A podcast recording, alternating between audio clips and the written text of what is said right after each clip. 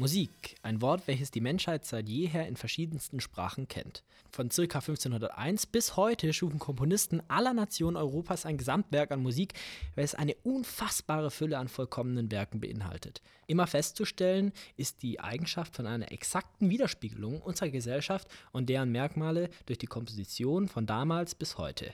Welcher Komponist könnte besser eine maximale musikalische Entwicklung innerhalb eines Menschenlebens repräsentieren als der wahrhaftig große Alexander Sklavin? Seine Werke überschatten nicht nur einige Kompositionen seiner Zeit, sondern zeigen eine unglaubliche reife Entwicklung vom hoffnungslosen Chopin-Liebhaber zum Wegbereiter der späteren Zwölftonmusik.